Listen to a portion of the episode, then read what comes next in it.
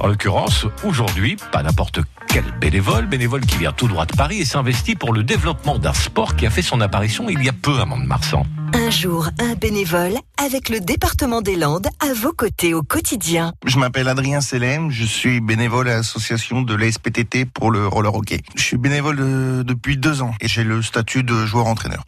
Alors l'asso, elle existe depuis le roller, je crois que ça fait six ans. Et le hockey, ils ont monté ça il y a trois ans, quatre ans. On a vraiment pris un boom il y a deux ans. On s'est affilié à la Fédé, on s'est inscrit en championnat avec l'équipe qui s'est montée. On est l'un des seuls sports collectifs qui est mixte. Les femmes peuvent jouer avec les hommes. euh, Il n'y a pas de catégorie masculine. Pas de, il n'y a pas de différence. Alors nous, comment on fonctionne? On a deux terrains. On apprend aux jeunes à patiner au roller. Ça, c'est c'est semblable pour tout le monde.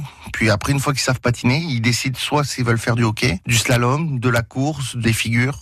C'est eux qui décident. On leur propose de tout faire après. Je venais de Paris. Moi, j'étais entraîneur de hockey.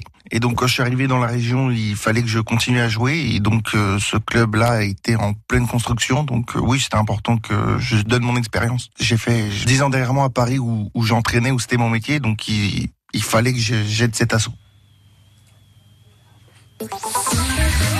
Réécouter et à podcaster sur l'appli France Bleu.